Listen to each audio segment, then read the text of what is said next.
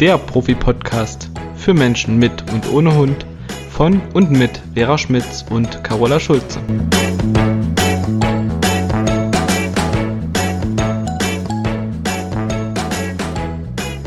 Hallo, guten Morgen, liebe Carola.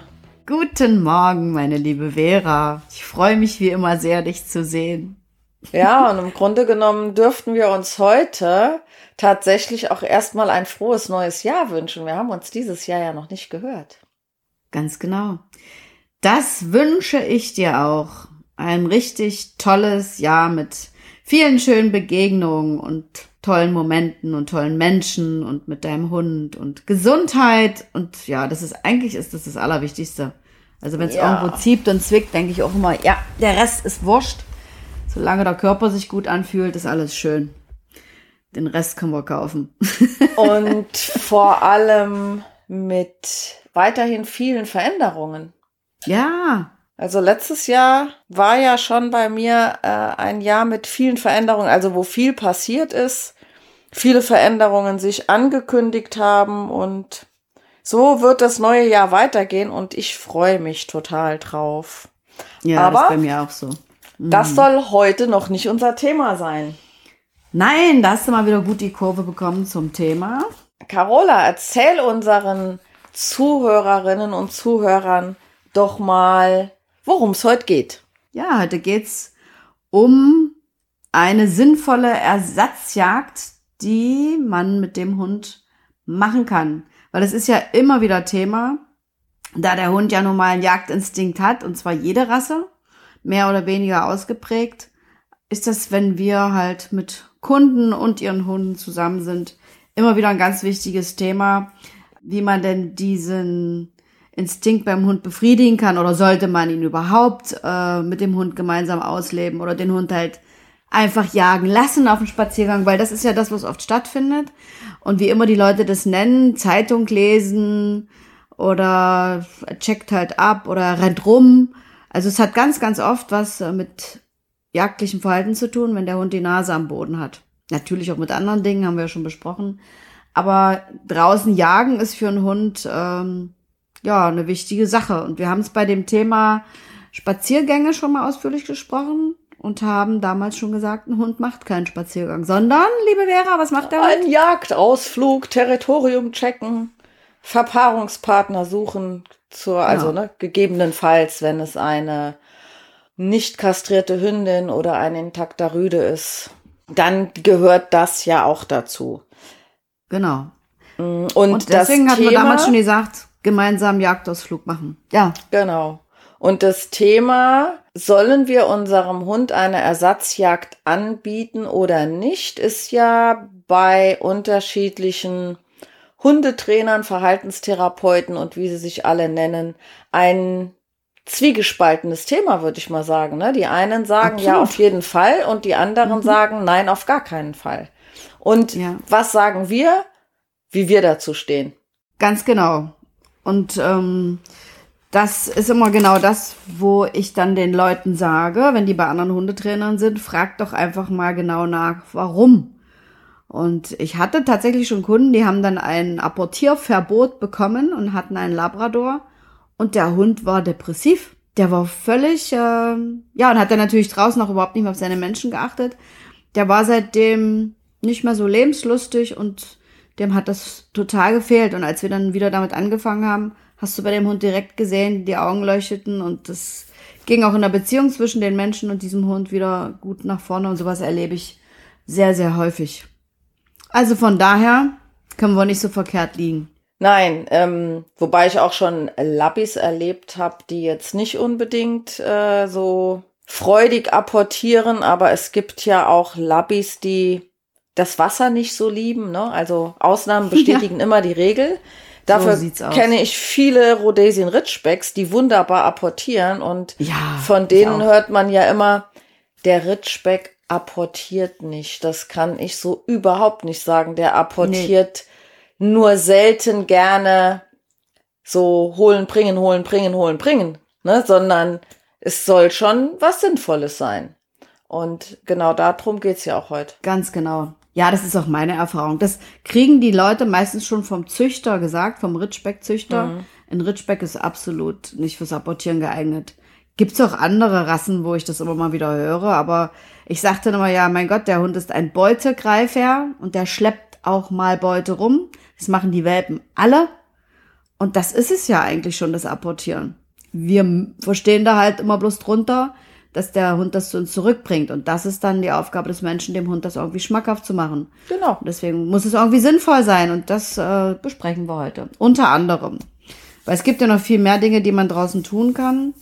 Und ähm, da ist einfach wichtig, das zu erkennen, was für welchen Hund ähm, geeignet ist und was dem Hund am meisten Spaß macht. Bei mir ist immer ganz wichtig, die Menschen haben Freude dran und vor allen Dingen der Hund.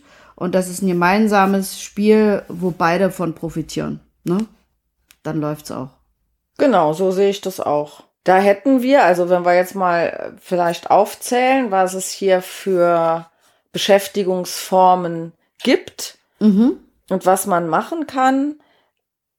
Also Fährte oder Schleppe, das heißt, wir selbst legen dem Hund eine Spur, die er erschnüffelt und am Ende dieser Spur findet er eine Beute oder ne, wenn wir jetzt zu Anfang eine Fährte mit Futter legen beispielsweise, dann liegt am Ende entweder ein Futterbeutel, der gefüllt ist mit dem, was auf der Fährte liegt. Also das sollte immer der gleiche, die gleiche Art von Futter sein.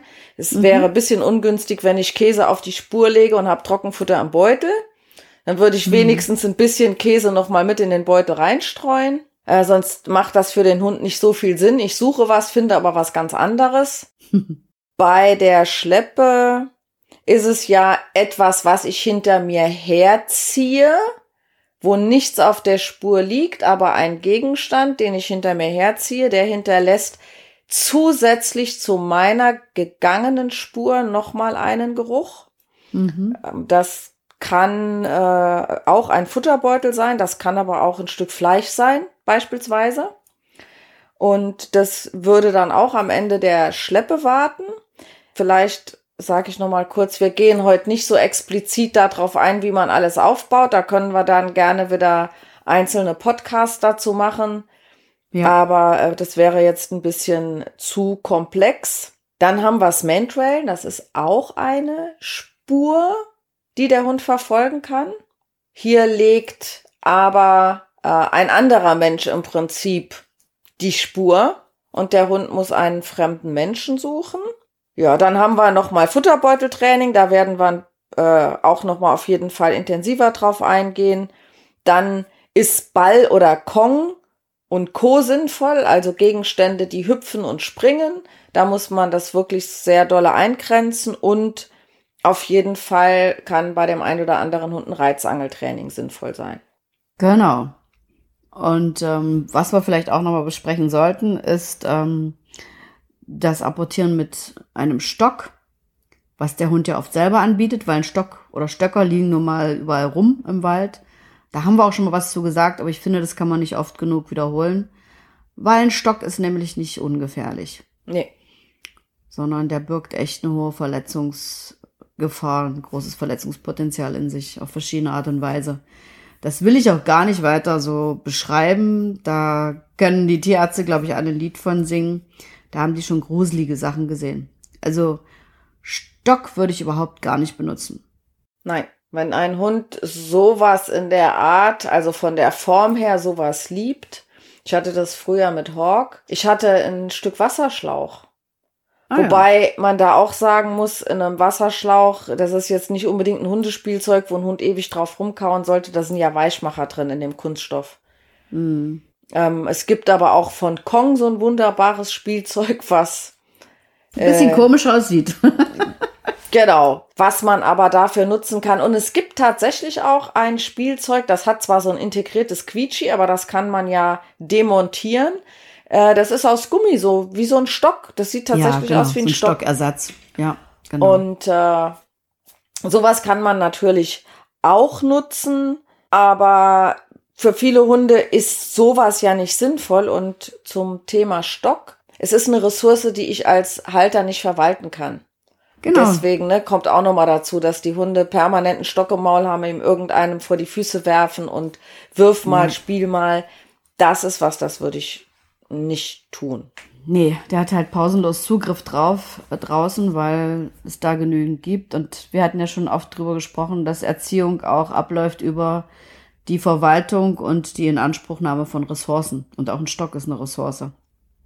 Und wenn der Hund dir das halt ständig vor die Füße schmeißt oder dich damit von hinten anstupst, manche kommen ja mit ganzen Ästen, manche Hunde, können die kaum schleppen, mm, dann initiiert ja auch wieder der Hund das Spiel. Dann sind wir wieder bei dem Thema, wer manipuliert wen, wer nötigt wen. Ich glaube, über das Thema Stock könnte man auch fast einen Podcast füllen. Aber wie gesagt, die eindringliche Bitte, überdenkt das nochmal mit dem Stock, liebe Zuhörer und Zuhörerinnen, falls ihr damit spielt.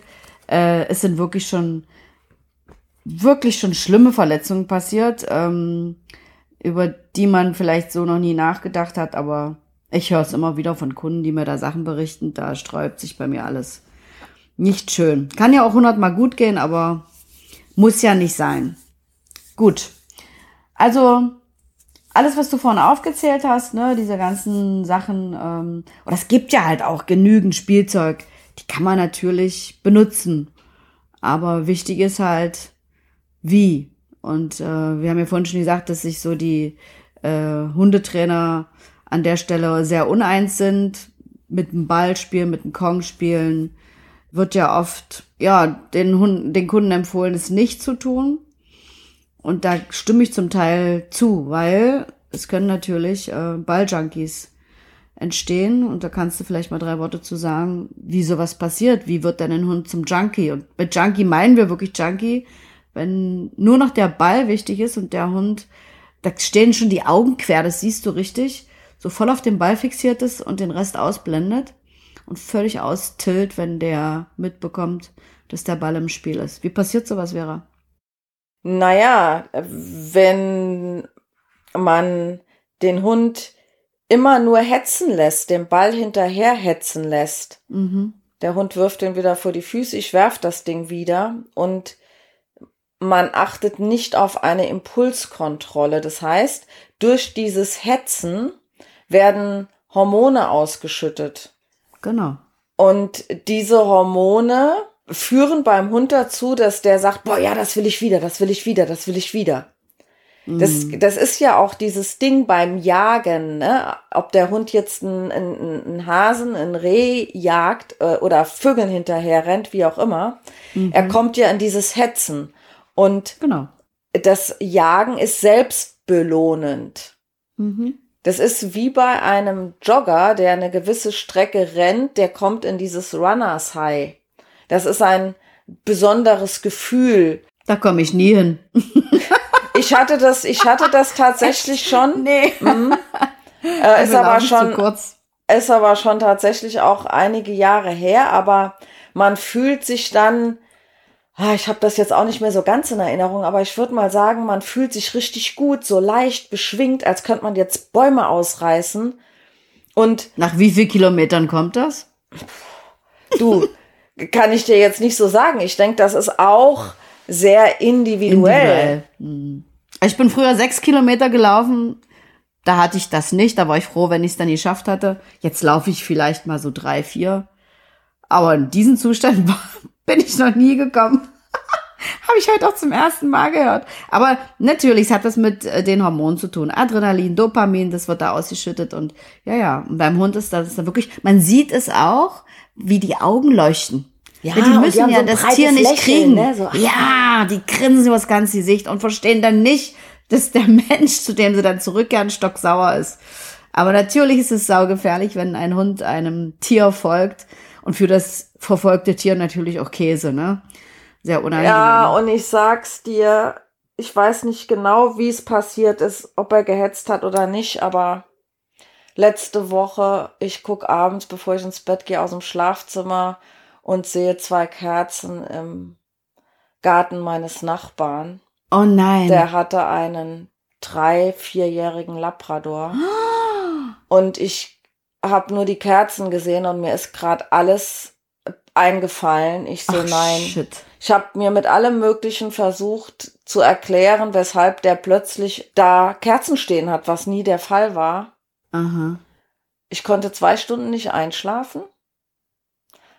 Am nächsten Morgen, ne, ich lüfte, ich gucke raus, die Kerzen brannten immer noch und ich habe gesehen, scheiße, es ist ein Grab in Größe eines Labradors. Oh nein. Er ist überfahren worden. Nee, oder? Mhm. Oh, ich habe gleich eine Gänsehaut. Ich kenne den doch noch. Bei dir nebenan habe ich doch Mhm. das letzte Mal noch gesehen. Ach du Schande, ja. Und meinem Nachbarn geht's halt richtig dreckig. Ich habe noch nicht mit ihm gesprochen. okay. Ähm, er war letzte Woche auch nicht in der Lage. Wir haben per WhatsApp geschrieben. hm. Ähm, aber alleine bei dem Gedanken, ne, dass meinem Hund sowas passiert, ist ganz gruselig. Und dann Ja, nee, kommt noch hinzu, er hat die Bilder im Kopf, die ich nicht habe. Und werd jetzt hat mal das diese gesehen? Bilder los. Soweit Das ich das, Schlimmste. mitgekriegt habe, ja. Oh Gott, ach Gott. Und der ist auch ein Tier hinterher gehetzt, oder? Das weiß ich noch nicht Ach, genau. Also es, ne, es Aber meistens ist es ja irgend so ein Bewegungsreiz, ne? Warum ja, es ist hier irgendwie über drei Ecken habe ich das mitgekriegt, aber äh, ne, was davon jetzt am Ende wirklich war, Hm. weiß ich noch nicht. Das werde ich irgendwann von ihm selbst erfahren. Ach, aber Mensch. Ähm, Aber auch wieder ein Grund mehr. Der Hund hat halt diesen Drang oft, wenn sich was schnell bewegt, was hochflattert, was wegrennt, dass sie da hinterher hetzen wollen. Das liegt in der Natur der Sache und deswegen finde ich es mega wichtig zu sagen, nein, das machst du nicht, weil es ist saugefährlich, aber dafür biete ich dir was anderes an. ja, natürlich. Und das, ne, also tut mir leid, wenn da Hundetrainer sagen, nee, also auf gar keinen Fall, ich verstehe es nicht. Wie Du, denn? Man kann ja auch den Jagdinstinkt oder die jagdliche Motivation, die ein Hund hat, die kann man nicht wegtrainieren. Man kann sie nicht ausschalten. Es gibt Du diesen kannst Schalter ihn nur nicht. brechen. Du kannst den nur brechen. Dann, ja. Macht er das Mit brechen meinst du Aus jetzt, du- Angst? Genau. Naja, wir wissen es So. ja, ne? Der Hund hetzt los und kriegt mit dem Stromhalsband einen Schlag. Und genau. unsere Zuhörer und Zuhörerinnen wissen, dass wir sowas absolut ablehnen, um Gottes Willen. Das Es ist für auch nicht erlaubt. Es ist gesetzlich verboten, das Nö, es einzusetzen. wird trotzdem gemacht. Also ich, Ich höre es immer mal wieder. Hm, Also nicht schön. Das ist der einzige Weg, dass der Hund es aus Angst nicht mehr macht, aus Angst vom Schmerz. Und das geht für mich gar nicht. Nee, und vor allen Dingen, er wird ja auch nicht glücklich sein, weil er seinen, das, wofür er brennt, nicht mehr ausleben kann. Was, Das ne? warum, sind, warum sind so viele Menschen nicht glücklich? Weil sie Dingen nachgehen, die sie denken tun zu müssen, aber Ja. nicht, weil sie die Dinge tun, für die sie brennen. Das ist genau der Grund. Mhm. Ganz genau. Warum tun wir das hier? Ne? Das, das, das kostet uns Zeit und Geld, das bringt uns ja aber nur indirekt gut, das bringt uns ja keine Kunden. Also ich habe jetzt noch niemanden gehabt, der gesagt, ich habe einen Podcast gehört, deswegen komme ich zu Ihnen als Kunde. Doch. So. Aber selten. Ja, okay, ne, aber das passiert jetzt nicht so oft, dass man Nein. sagen könnte, ähm, Nein, Es- wir, wir wir machen das, machen weil das- uns das total Spaß Ja. macht und weil wir dafür brennen, wie du so schön sagst, und Genau. begeistert sind und weil wir einfach noch mehr ähm, Informationen unter die Menschen bringen wollen, die unserer Meinung nach richtig und gut sind. Und das war ja auch das, wo der Martin Rütter, bei dem wir ja beide gelernt haben, äh, der Vorreiter auch war in Deutschland, dass das mehr publik wird. Er macht es halt auf seine Art und Weise, indem er große Shows macht, große Hallen füllt, weil er halt auch ein absoluter Entertainer ist. Aber ich glaube, da hat der einen, Riesenschritt gemacht in Deutschland, ähm, um das ein bisschen auf eine nette Art und Weise halt auch den Menschen nahezubringen, wie ein Hund tickt und wo man darauf achten muss und dass es halt bei der Auswahl des Hundes anfängt, dass man sich mit den Rassen beschäftigen muss und halt, dass den Leuten klar war, die haben da ein Raubtier an der Leine. Der hat Zähne und der hat Bedürfnisse. ja, sozialer Beutegreifer nennt sich das. Ra Ja. Ra Raubtier sehe ich jetzt eher so ein Tiger oder einen Löwen vor mir. Ja, aber ich sag das halt oft, weil die Leute mal erschüttert sind, wenn der Hund mal ein Tier tötet. Ja. Du. Also eine Ratte, eine Maus oder ein Vogel, ja. Mal, Entschuldigung. Das ist ein Raubtier, ja. Ja, Also, na klar machen die das. Ich meine, ja, das ist völlig normal. Aber damit das halt nicht unbedingt passiert, ähm, wäre es halt gut, wenn wir dem Hund da eine Ersatz, Ersatzbeute, oh, eine Ersatzbeute zur Verfügung stellen. Und ich liebe ja den Futterbeutel über alles. Da wollen wir nochmal einen extra Podcast zu machen, weil mir das und dir natürlich auch super wichtig ist. Ähm, aber heute wollten wir noch ein bisschen allgemein drüber sprechen, ähm, was wir noch machen können. Und weil es jetzt gerade ums Hetzen ging, ist halt zum Beispiel die Reizangel eine gute Idee, wie ich finde. Nicht für jeden Hund, aber ähm, wenn man das alles gut aufbaut und kontrolliert macht und mit Impulskontrolle verbindet, ist das eine super Möglichkeit, dass der Hund mal hetzen und eine Beute jagen kann mit mir zusammen unter meiner Anleitung und mit einer Beute, die ich ihm vorgebe. Also Reizangel ist für viele Hunde ein richtig geiles Erlebnis. Ja. Plus erstmal nicht nur, dass wir hier Reizkontrolle ja auch trainieren. Ne? Also er hat die Möglichkeit, wirklich mal eine Strecke zu hetzen, selbst wenn wir jetzt einen Futterbeutel oder sowas werfen. Wir können gar nicht so weit werfen, dass das für einen Hund eine richtige Hetzjagd ist. Ne? Also wenn der jetzt nee. mal 20, 30 Meter rennt, dann ist der gerade mal in seinem Tempo angekommen. Und beim, bei der Reizangel kann er ja wirklich auch mal zwei, drei Minuten am Stück, je nachdem, wie geschickt der Mensch ist, der die Reizangel in der Hand hat. Mhm. Ähm, und je nachdem, wie weit ich mit dem Hund in diesem Training schon bin, so, so startet man natürlich nicht. Und ich finde, bei der Reizangel, also wenn ich das aufbaue, dann achte ich immer zuerst drauf, die erste Hetze mit dem Hund mache ich, weil ich gar nicht alles dem Kunden erklären kann, worauf er achten soll. Ja. Wenn es ein Sensibelchen ist, dann darf ich auf gar keinen Fall dem Hund mit der Beute entgegenkommen oder den mit dem Gegenstand berühren oder mit der Schnur. Da muss man ganz sensibel mit umgehen und absolut. Beute flüchtet ja auch immer, ne? Genau. Beute würde ja nie dem Hund in den Fang rennen. Wir sind ja nie im Schlaraffenland. Also das ist für einen Hund sehr komisch für Sensible besonders äh, blöd, aber jeder Hund findet es komisch, wenn die Beute plötzlich auf ihn drauf zukommt. Genau. Und ähm, man muss dieses Handling der Reizangel ja selbst auch erstmal lernen. Das heißt, ja. das lasse ich den Menschen erstmal einmal üben, ohne dass der Hund hinten dran herhetzt, damit er überhaupt hm. mal ein Gefühl für dieses, für diesen Griff mit der Schnur kriegt und mit der Beute unten dran. Ja wie schwer ist die Beute, wie gut lässt die sich bewegen, die soll sich auf dem Boden bewegen und nicht durch die Luft geschleudert werden. Ja. Dann finde ich, ähm, wenn der Hund Spaß daran hat und er rennt hinterher und er kriegt die Beute, dann ist natürlich auch prima, wenn er lernt, mir danach die Beute zu bringen und nicht, er will die Beute töteln. Das wollen die am Anfang, keine Frage. Ne? Jetzt habe ich so eine ja. Beute gefangen und dann will ich die auch nicht mehr hergeben. Aber das ist ja eine Übung. Ist noch genau. kein Meister vom Himmel gefallen.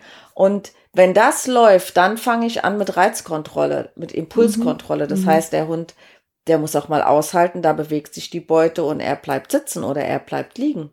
Ja. Und er darf erst los, wenn er sich einigermaßen entspannt hat dann übe ich ihn abzustoppen, dann kann ich üben, ihn davon abzurufen. Und bitteschön, wenn man das so selbst kontrollieren kann und der Hund nicht darauf reagiert, also beziehungsweise ich, ich selber kann den Reiz ja bestimmen und kann mit dem Hund nach und nach üben, dass er die Impulskontrolle erlernt.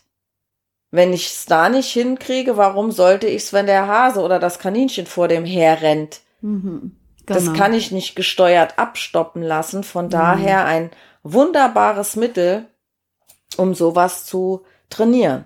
Ja, und es gibt ja auch ganz viele andere äh, Situationen, wo sich mal was schnell wegbewegt und der Hund darf nicht einfach losrennen. Also auch wenn Kinder mal einen Ball schießen oder so, ne? Da sind wir wieder bei dem Thema mit dem Ball spielen. Natürlich birgt das ein hohes Risiko, wenn ich nur dieses Werfen, bringen, werfen, bringen, werfen, bringen mache. Nicht nur, dass der Hund zum Junkie wird, sondern dass er dann natürlich lernt, fliegt ein Ball, renne ich hinterher. Ja. Das ja, geht, gar, geht nicht. gar, nicht. Nein. Nee. Also da gebe ich jedem Hundetrainer recht, der sagt, sowas darf auf keinen Fall passieren, sowas darf man nicht üben. Ähm, man kann das mal machen, wenn man den Hund ansonsten gut unter Kontrolle hat und der es schafft, liegen zu bleiben und ich werfe den Ball. Und das muss man natürlich aufbauen und viel üben. Aber dieses viele Üben und dieses Miteinander, das ist ja genau das, was äh, die Beziehung dann auch ein großes Stückchen voranbringt zwischen Mensch und Hund. Also das macht ganz viel, da passiert auch ganz viel. Ähm, und deswegen ist bei uns im Training dieses Thema Beschäftigung, sinnvolle Beschäftigung, und es ist fast immer ein jagdliches Spiel, eigentlich immer, ein Riesenthema und einer der Grundsäulen oder wie es, wie wollen wir es nennen, also eins der Basics, wenn wir mit ja. Mensch und Hund arbeiten. Weil, du hast es ja vorhin schon gesagt, wie blöd ist das, wenn ein Hund nicht seiner Veranlagung nachgeben darf und wenn du ihm nur alles verbietest. Also wie gesagt, als Mensch ist das ähnlich. Darf ich mein Hobby nicht mehr ausleben? Schrecklich. Oder ich gehe, gehe einer Arbeit nach, die, ja, die ich einfach nur mache, um Geld zu verdienen. Die glücklichsten Menschen sind die, die ihre Berufung leben und äh, dann auch so arbeiten können. Mit Spaß und Freude, weil es ihnen halt einfach, ja, ein Herzens, eine Herzensangelegenheit ist. Und so ähnlich muss man sich beim Hund vorstellen. Ich kenne einen älteren, weisen Mann, der sagt immer, wenn man seine Berufung lebt, hat man eigentlich dauerhaft bezahlten Urlaub. Ja, ist so. Mhm. Ich sag auch ganz oft, ähm, wenn meine Enkelkinder mich irgendwie fragen, Omi, kann ich bei dir schlafen oder irgendwie sowas, da ertappe ich mich, dass ich sagen will, ich muss arbeiten und ich sage mal, nee, Omi möchte arbeiten. Ich darf arbeiten. Mhm. Damit die schon merken, dass, das wissen die auch, ne, dass mir das total Spaß macht und dass da nicht so ein Zwang, so ein Muster dahinter steckt, so was Schweres. Da ertappe ich mich manchmal noch bei, dass ich das sage, ich muss arbeiten, denke mir, ja, hä, nee, ich will doch. Ist ja, ja schön. Und das, Aber das ist, ist so entscheidend. Die, die, die Sprache, die ja. man lernt, so im Allgemeinen. Sprache macht ganz, ganz viel. Ne? Wie drückt man Total. sich aus? Was Total. macht man? Und es macht was mit einem, ob man selber sagt, ich muss arbeiten, das ist so, genau. Und wenn du aber sagst, ich darf arbeiten oder ich möchte arbeiten, es fühlt sich anders an. Also ich fühle das anders. Ja, ich auch. Ich auch. Es wirkt auch auf andere anders. Also das merkt man direkt. Nee, also das ist ein ganz entscheidender Punkt. Ich könnte mich dann immer schmeißen, wenn, was heißt schmeißen? Also eigentlich ist es ja traurig, wenn die Leute sagen, oh, heute ist Mittwoch, endlich Halbzeit und nur so aufs Wochenende hinleben. Mm, mm. Äh, ich freue mich jeden Morgen, wenn der Tag beginnt und freue mich drauf, was äh, der so bringt und was ich alles machen darf. Ist ja voll schön. Heute habe ich mich auf dich gefreut natürlich und ja, ja, also mir und so ist es beim Hund halt auch, auch. Auch egal, welcher Wochentag ist. Mir auch, völlig. Also ich habe das nicht. Also ich würde lügen, wenn ich sage, es, ich habe nie auch mal einen Tag, wo ich irgendwie so äh, keine Lust auf irgendwas habe. Das hat ja, jeder mal. Voll das menschlich. ist denke ich, normal. Mhm. Aber dass ich jetzt jeden Montag denken würde, oh Gott, heute wieder Termine, nein. Ich freue mhm. mich auf die Termine und es ist ja auch, die meisten Termine sind ja auch wirklich so, wo man sagt, boah, es hat wieder Klick gemacht, ne, bei einem, bei einem Kunden oder genau. äh, die haben Erfolgserlebnisse und das erfüllt einen einfach mit Freude. Ja. Das ist einfach nur schön. So sieht's Aber aus. Aber das ist jetzt wieder ein kleiner, äh, ja, so ein Seitensprung sozusagen. Wir ja, sind ja immer noch doch, beim. Es ist doch beim Hund nicht anders. Ne? Also ein Hund ist nicht dazu da, eine Runde um den Block zu drehen und dann zu Hause auf dem Sofa gekuschelt zu werden. Das soll alles sein, aber ähm, ich muss dem Hund irgendwas anbieten und was ermöglichen. Er ist nun mal meistens an alleine, gerade so in den großen Städten. Pff, die Leute haben nicht viel Möglichkeiten, den Hund freilaufen zu lassen. Äh, und wenn, dann gibt's oft Ärger mit dem Ordnungsamt oder so. Ja, und sind wir mal ehrlich, die meisten Sachen kann man ja auch an der Leine machen. Eben. Eben. Erlebst du das in deinem, in deinem Gruppentraining äh, oder wenn du mit, mit einem Kunden was machst, auch oft so, dass, ich sag mal, ich bin ja mit Gruppen öfter auch mal draußen unterwegs und selbst wenn es jetzt so ein Stadttraining ist, beziehe ich immer mal an verschiedenen Stellen, wo ich denke so, ach, guck mal, hier könnte man Slalom, da könnte man mal wo, drunter durchkriechen, mal drüber krabbeln, genau. mal äh, ein Suchspiel machen, was auch immer, dass ganz viele, die ihren Hund grundsätzlich von der Leine lassen können, mhm. dass die aber bei solchen Sachen dem Hund meinetwegen einen Sitzbleib geben und dann verstecken die, ich sag jetzt mal Leckerchen in der Baumrinde. Mhm. Und damit der Hund das suchen darf, leihen die den Hund ab und dann schicken die den zum Suchen. Mhm. Und äh, ich sag dann immer, ja, kannst du ja machen, aber warum machst du denn immer die Leine ab? Warum machst du denn das nicht auch mal mit Leine? Also, mhm. wenn ich irgendwo in der Stadt bin oder im Park, wo ich den Hund jetzt sowieso per se nicht laufen lassen kann, oder der Hund in einer Entfernung von mir ist, wo ich sage, naja, die zwei Meter kann ich jetzt auch mit Leine mitgehen. Mhm. Warum sollte die Leine da immer ab sein? Es ist doch für den Hund auch positiv zu sagen, an der Leine, gerade dann, ich belege die Leine positiv. Wenn ich genau. an der Leine ja. Nette Sachen mache. Absolut. Und der Hund ist doch überhaupt nicht eingeschränkt, wenn ich da jetzt einen Meter oder zwei vom Baum wegstehe und gehe einen Meter mit dem dahin und er ist an der Leine und macht das Ganze. Ja, aber das ist genau das Thema, was ich auch jeden Tag auf dem Tisch habe, dass die Leute ein Riesenproblem damit haben, dass der Hund an der Leine ist oder zu viel an der Leine ist. Die denken immer, die Leine ist eine blöde Einschränkung und der Hund soll da frei sein und frei laufen können, was ja aus so viel tausend Gründen nicht geht in verschiedenen Fällen. Ja, genauso sehe ich das auch wie du, dass das doch dann schön ist und für den Hund eine positive Verknüpfung mit der Leine, wenn man das alles an der Leine macht. Und es gehen ganz viele Dinge. Die ja. Leine muss auch nicht lang sein, ne? So wie du sagst, kleine ja. Suchspielchen. Oder ähm, ja, ich lasse ihm was apportieren, sag ihm, jetzt bleib an allein und dann gehe ich mit ihm hin und zeige ihm auch nochmal irgendwie so die Stelle, wenn er vielleicht abgelenkt ist. Es sollte immer ein gemeinsames Spiel sein. Und darauf muss man sich dann halt auch einlassen als Mensch. Aber das macht ja auch Spaß. Also die meisten Menschen haben auch nachher richtig Freude dran, wenn sie ein paar Ideen kriegen, dann werden die nämlich auch kreativ. Das ist immer ganz schön zu sehen. Ja. Und dann merken die auch, der Hund ist schnell kaputt und achtet viel mehr auf die und das hat ja wirklich ganz viele positive Auswirkungen. Ja, und nochmal kurz zu Balkon und Co., also alle Dinge, die hüpfen und springen, das, das ist ja nochmal ein größerer Reiz für viele Hunde. Mhm. Man kann die Dinger ja auch verstecken und genau. andere Sachen damit machen, außer dass man die nur werfen kann. Und äh, jetzt denke ich gerade an so eine Ballschleuder ich kann ja, wenn ich mit einem Hund übe, dass der eine Reizkontrolle hat und so, eine Ballschleuder vielleicht auch mal nutzen, um den Hund auf einer großen Wiese einfach mal eine große Strecke rennen zu lassen. Mhm. Aber wenn wir uns mal umgucken, wie die meisten das machen, das heißt, der Arm, der geht hoch und dann rennen die meisten Hunde ja schon los. Mhm. Da ist nichts von darauf warten, bis die das Signal kriegen oder überhaupt auf der Strecke hält der Hund mal an, dreht sich nochmal nach mir um mhm. oder kommt sogar zurück und ich mhm. schicke ihn dann wieder das Ding suchen.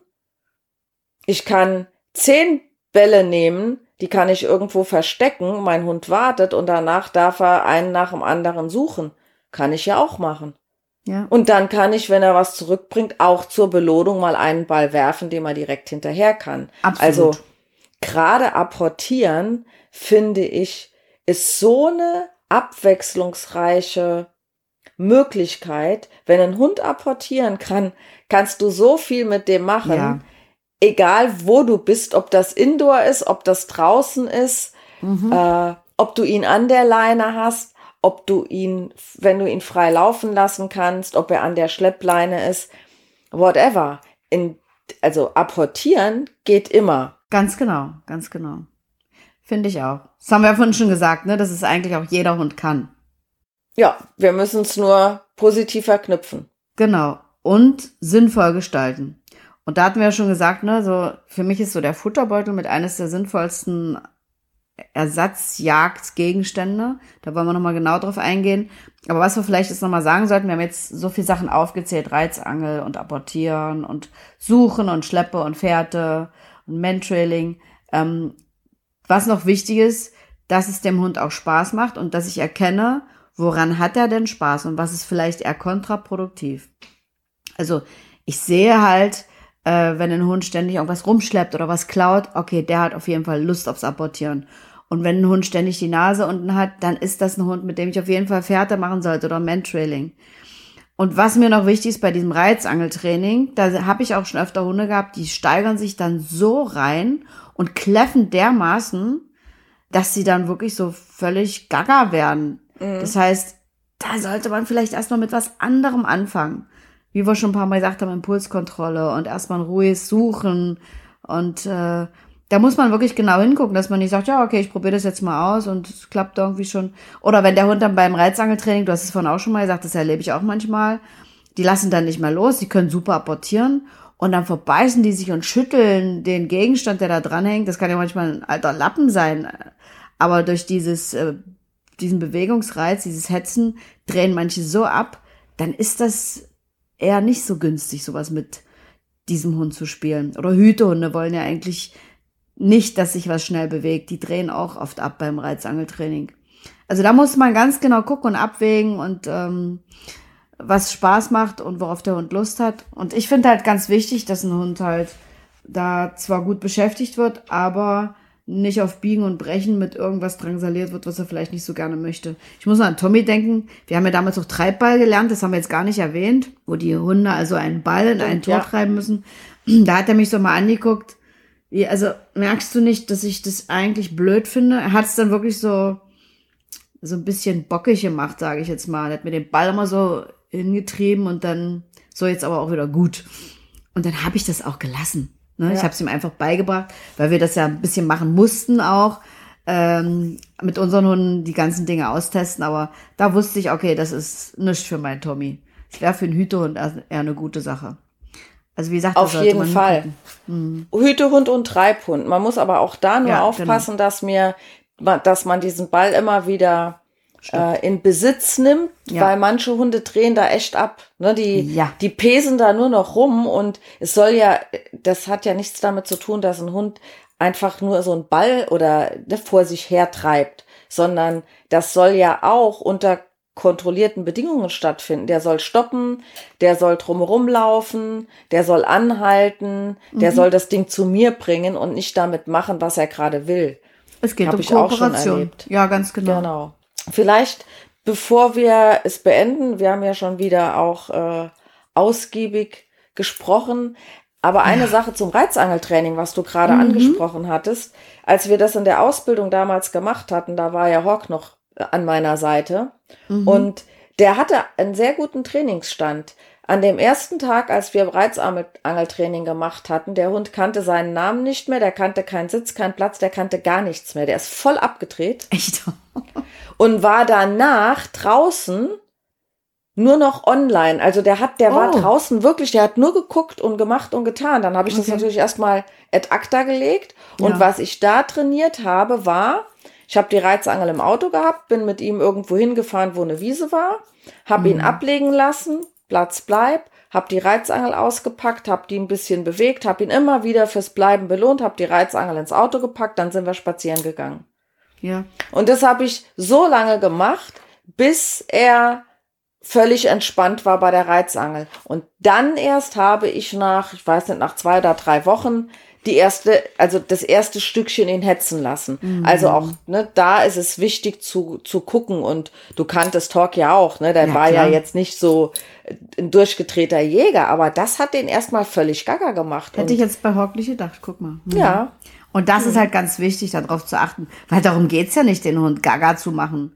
Oder dass er dann, ne, was wir hatten es ja als Junkie-Verhalten schon, Junkie-Verhalten schon ein paar Mal besprochen, dass der dann nur noch auf dieses Spiel heiß ist und nichts anderes mehr im Kopf hat.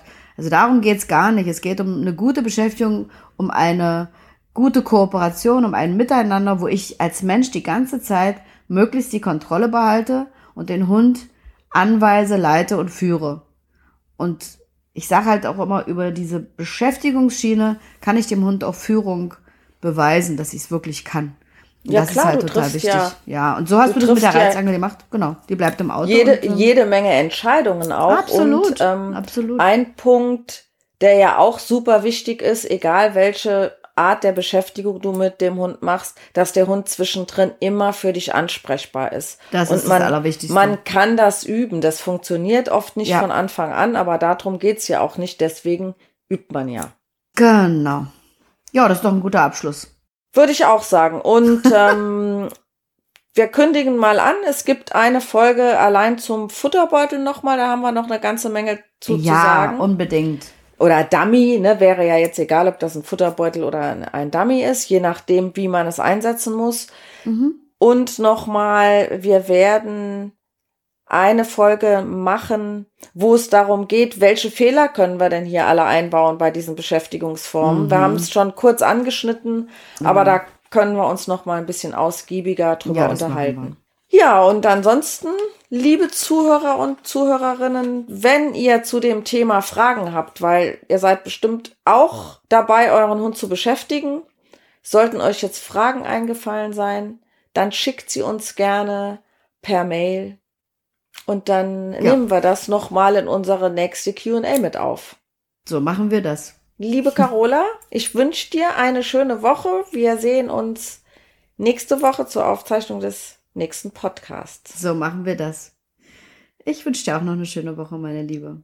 Ich drück dich. Danke dir. Tschüss. Bis dahin. Dich Bis auch. dahin. Ciao. Ciao. ciao.